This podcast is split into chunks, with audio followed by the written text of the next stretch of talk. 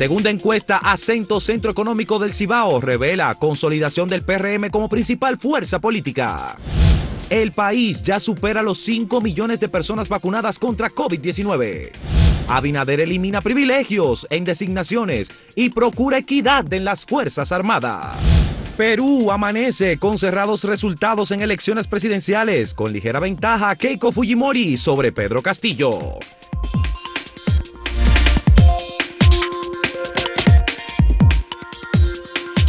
Proceso electoral en Perú ha sido muy, muy competido y Pedro Castillo, de la alianza de la izquierda en el Perú, junto con Keiko Fujimori de la Alianza de la Derecha, están compitiendo cabeza con cabeza con, en un balotaje que eh, ya estaba, por supuesto, bastante fraccionado todo el electorado. Ahora se está esperando el resultado final porque apenas falta cerca de un 10% de los votos, que están... Menos de 10. Menos del 10% de los votos. Con el 90% el empate técnico está. Son eh, Keiko Fujimori con apenas un 0.7%. Menos de 1%. Encima de Pedro Castillo y eh, se espera que el voto en el exterior sea el que parece ser, que podría definir el resultado de las elecciones peruanas. Unas elecciones eh, que hay que recordar, Perú ha tenido un proceso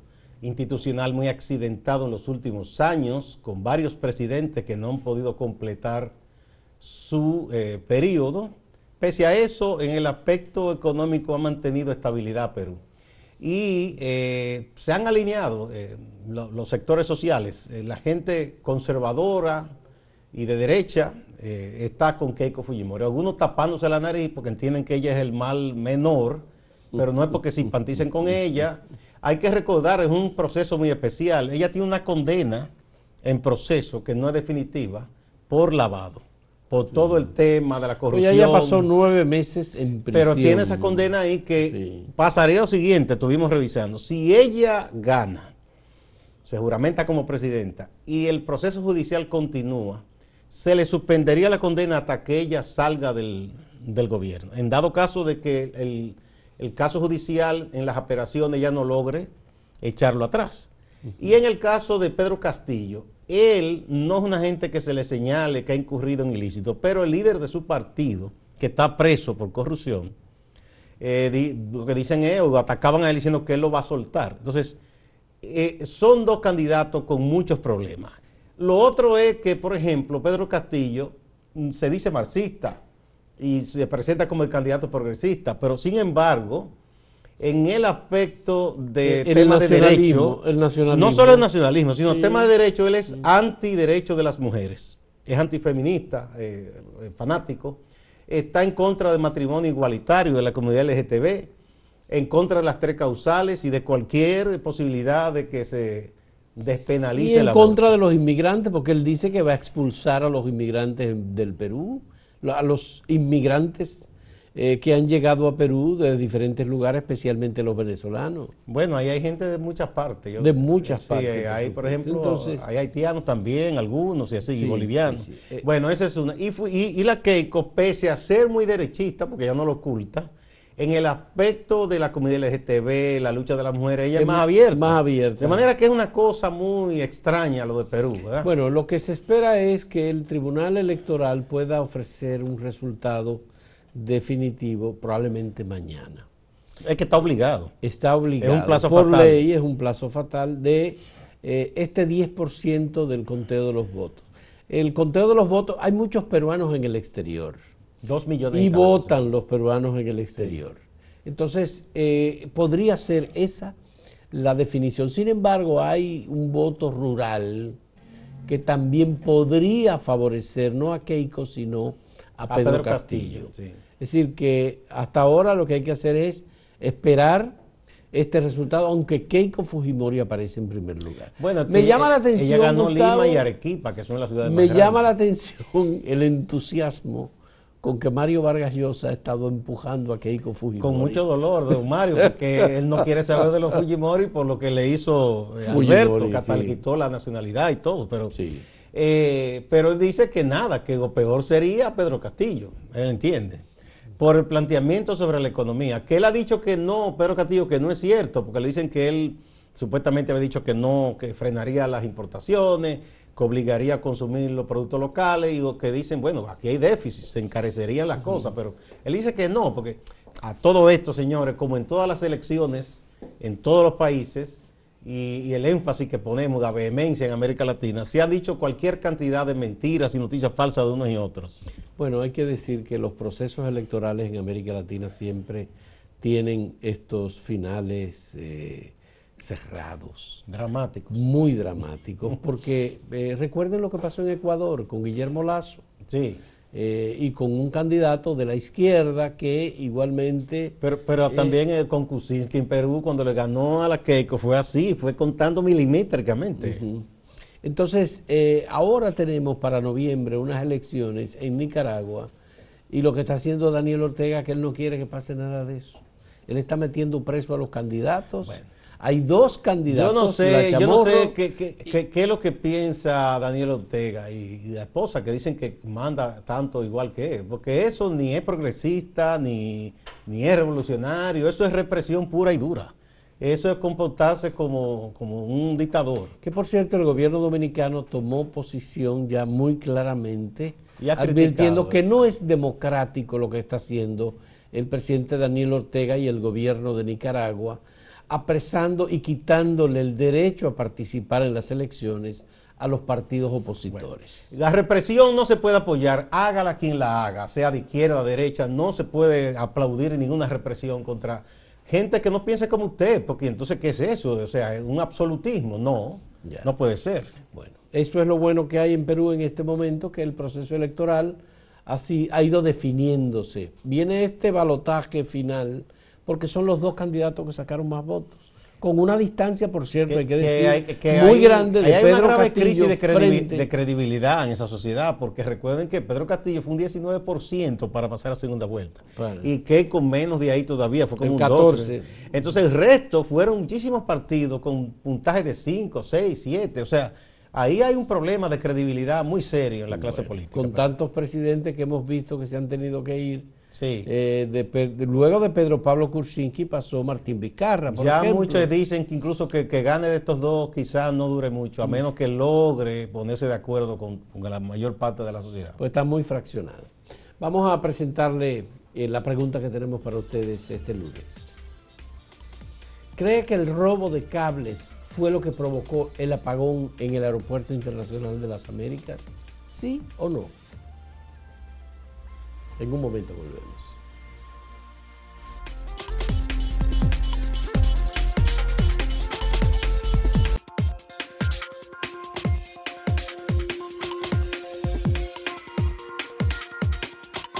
Vamos a ofrecer los resultados de la segunda encuesta realizada por el Centro Económico del Cibao para Cento. Esta encuesta fue realizada entre el domingo 23 de mayo y el martes 25 de mayo.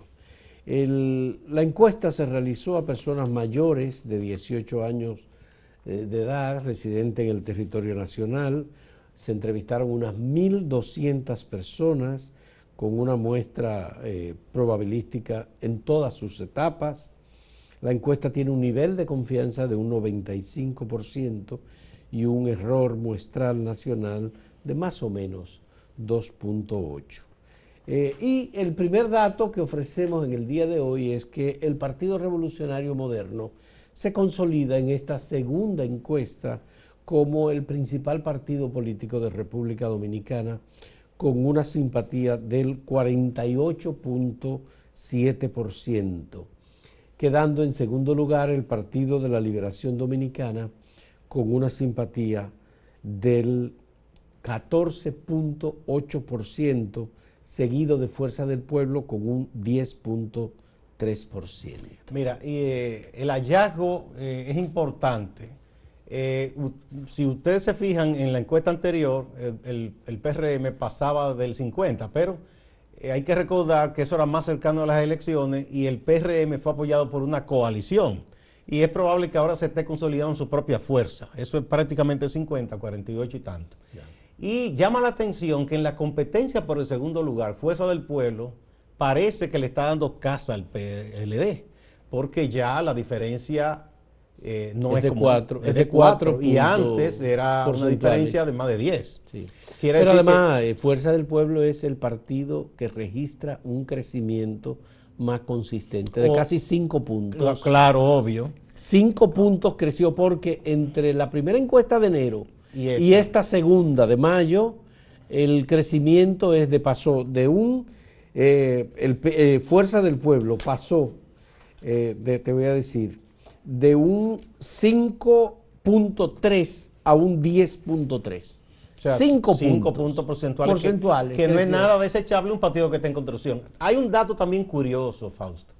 En enero, el Partido Reformista, que de los partidos tradicionales ha estado muy disminuido, igual que el PRD, superaba por pequeños puntos, por pocos puntos al PRD. Un, 0.1. Sin embargo, ahora el PRD vuelve a superar al Partido Reformista. Bueno, ahora el PRD está en 1.6 y el Partido Reformista en 1.1. 1.1. El otro dato importante es que los eh, no afiliados, que no tienen simpatías o que no siguen ningún partido están indecisos, es una porción importante, eh, eh, es más amplia que prácticamente la suma de todos los partidos de oposición, igual o, es igual o... bueno, en, enero era el 24.1%. Y ahora es más de 20%. Y ahora es 20.8%. Es una, eso es muy más por encima de lo que tiene el PLD, por encima de lo que tiene Fuerza del Pueblo y lo que tienen el Partido Reformista y el PRD. Individualmente cada uno. Individual, sí. Sumado, casi van a la par. En los no eh, definidos con, con la simpatía por todos los opositores.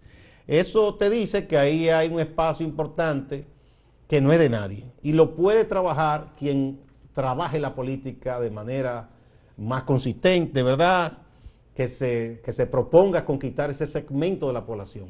Eso es para todos los partidos. ¿Cuál es la razón? ¿Qué está haciendo el Partido Fuerza del Pueblo para conseguir el mayor aumento entre enero y mayo de todos los partidos políticos, incluyendo el PRM? Yo creo que es el trabajo político, porque la política se hace trabajando. El partido que se echó a dormir o a descansar eh, puede toparse con una sorpresa en cualquier momento. Entonces, yo creo que el, Fuerza del Pueblo celebró su congreso, eh, es un partido nuevo, están afiliando personas, le hacen muchos ojos bonitos a la gente del PLD, que eran sus antiguos compañeros, y muchos se han ido pasando. No es la hemorragia, como dijo el doctor Fernández en un momento, porque no es tanto así, pero han ido conquistándole cuadros y dirigentes importantes al PLD. Incluso eh, recientemente hubo una visita de un miembro del comité político que fue precandidato, Carlos Amarante y eso dio mucho de qué hablar, porque primero se reunió con Hipólito y eso trajo comidilla, y luego con Leonel Fernández y eso ha traído más comidilla. Entonces, eh, ese tipo de eh, eh, trabajo que está haciendo Fuerza del Pueblo le está redituando por el momento. Mira, estoy mirando aquí que el sur es la región en donde el Partido Fuerza del Pueblo tiene mayor simpatía. Bueno, ahí hay un factor, hay un factor ahí. ¿Cuál es? Félix Bautista. Félix Bautista. Sí, sí. Tienen, eh, de hecho, en el sur tienen dos senadores. Porque en el sur, el Fuerza del Pueblo tiene 10.9%. Tienen a Félix Bautista y tienen a Dionis Sánchez por allá. Y tiene en la capital el 10.4% y en la región norte el 10.3%. Luego en el este el 8.8%. En, en, la clase alta eh, tiene el 9.3%, en la clase media el 10% y en la clase baja el 10.7% el caso del partido Fuerza del Fuerza del Pueblo. En el caso del Partido de la Liberación Dominicana, su simpatía mayor está en la clase baja con 18.7%. Eso es un dato importante. En la clase media con el 10.6% y en la clase alta el 9.3%. Y por regiones, eh, en la región eh, este es donde mayor simpatía tiene el PLD, 16.8% en la región sur el 16.6, en la región norte el 13.6 y en la capital, la gran, el Gran Santo Domingo, 14.6. Curioso que en el Cibao estaba más bajito el PLD. Entonces hay cierto liderazgo que dicen que son presidenciables, que están así, entonces no es cierto, no, tienen tanto apoyo. Eh, eh, tú dices en el... el, PLD, que se suponía que, era un bastión en el Cibao, no está tan bien. ¿Tú estás hablando de Francisco Domínguez Brito? De ahí está Francisco. Carlos Amarante Varela. No, no, no, y Abel, Martínez, que según él, se cree que es presidente ya. Bueno, lo que pasa es que Abel es Santiago, no el Cibao. Sí, pero, Santiago es una ciudad que pesa mucho. O sea, no, dejémonos de cosas. Entonces yo creo que él, no es tal entonces, ¿verdad? Ya. En el este está mejor. Eh, lo que ha pasado con el Partido Revolucionario Dominicano es que en la capital tiene el 1.2%. Muy bajito. En el norte tiene 2.2%. En el sur tiene 1.4% y en la región este tiene el 0.7%. En la clase alta el 2.1%, en la clase media el 2.0% y en los sectores bajos 1.2%. Y el Partido Reformista tiene cero en la clase alta, cero. O sea, una, cantidad que no, no, dio para un punto. Ya no da para un punto, ¿no? En el Gran Santo Domingo 1.0, en la región norte 1.3, en la región sur 0.5. En el este, que es un poquito más alto, ¿verdad? Y en el este 1.5. Sí, yo sabía que estaba mal. Porque ahí hay es una región muy tradicionalista y hay unos viejos. Y, y no sale más nadie. Después de sale el PRD, el PRCC, Fuerza del Pueblo, PLD y PRD. Vamos a ver el porcentaje de lo que dice ninguno, que es un porcentaje Bueno, lo que dice ninguno es en el Gran Santo Domingo 20.5%. Eh, en el norte 19.5%, en el sur 23.7%. Que no tiene partido. Y en el este 21.9%. En la clase alta el 26.4%, 18.6% en la clase media y 20.4 en la clase baja. Ahí hay una materia prima para que los políticos trabajen. Vamos a ir a la pausa, pero antes vamos a ver de nuevo el tema del día de hoy. Así es. En el robo de los cables, ¿fue lo que provocó el apagón en el Aeropuerto Internacional de las Américas? Vamos a ver qué piensa usted. ¿Sí? ¿No?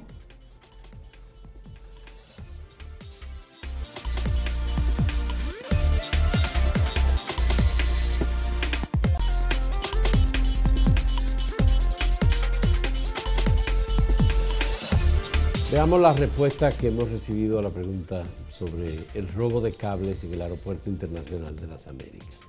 La mayoritariamente la gente piensa que no, que el robo de cable eh, no fue lo que provocó el apagón en el Aeropuerto de las Américas, el 44.3%.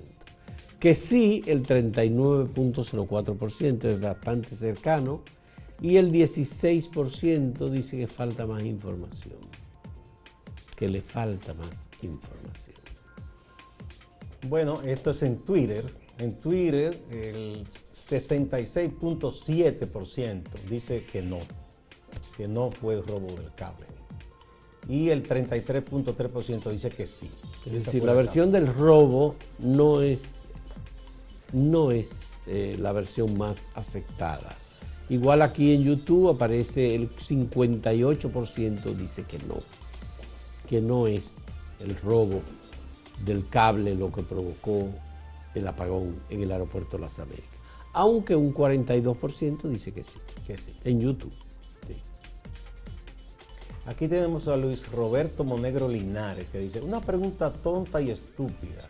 Entonces, a cualquier persona que le dé su gana puede ir al aeropuerto y arrancar los cables eléctricos y punto. A otro perro con ese hueso. Pero entonces no la pregunta, él entiende que es la versión. Él, respondió de manera muy confundida. Ya, bueno. Dice John Cole, dice, claro que no. Roberto Ángel Tavera dice, pero ya hay un detenido, confesó, están de moda las teorías de conspiración. Luis Manuel Peña Romero, aquí no hay un elevado, un túnel o avenida que se inaugure, que no se le robe el cable y los transformadores. Orlando López dice, si este gobierno no se pone las pilas, vendrán eso y muchas cosas más. Juan Marte dice, eso no fue un vulgar robo de cable, esto es sabotaje militar y quieren usar tres infelices como chivos expiatorios. Bueno, vamos a pasar con Máximo Laureano, nuestro compañero en Santiago, que siempre tiene importantes informaciones para nosotros. Adelante, Máximo. Gracias, saludos. El alcalde de Santiago, Abel Martínez, está llamando a los empresarios, a los comerciantes, a que usen estrategias de negocios, es decir, descuentos, ofertas, a fin de llamar la atención de la población, poniendo como requisito presentar la vacuna, es decir, la tarjeta con la segunda dosis de la vacuna contra el coronavirus debidamente registrada. Ya dio un paso adelante el alcalde de Santiago y está anunciando que a los usuarios que tengan pendiente registro en el departamento de catastro, pues tendrán un descuento de un 40%. Para ello, obviamente tienen que presentar la tarjeta de vacunación. En Moca, los ferreteros se quejan porque los precios en los materiales de construcción se han elevado y esto aleja a los clientes.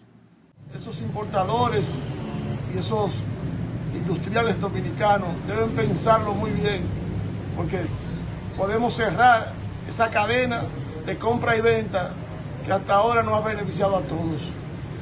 Esa alza de la varilla es algo que nos, nos dio en la espina dorsal directamente. Es un abuso desmedido de esos industriales que como no tienen competencia, como lo que han creado un monopolio nacional, lo que están haciendo es, daño al comercio ferretero. Hay una denuncia que hace el activista social Juan Comprés del grupo Los Peregrinos. Dice que en la cárcel preventiva de la policía en Moca hay muchos detenidos con coronavirus. Veamos. Lo que está pasando en la cárcel preventiva de la policía de Moca es inhumano. 110 presos preventivos durmiendo en el suelo y las autoridades competentes no resuelven esta situación. Varios casos de COVID entre sábado y domingo se han detectado en esa cárcel. E inclusive hay varios internos ingresados al hospital de Moca que dieron positivo. Distante pero pendiente, actualidad y objetividad desde Santiago. Siga con la programación de Acento TV.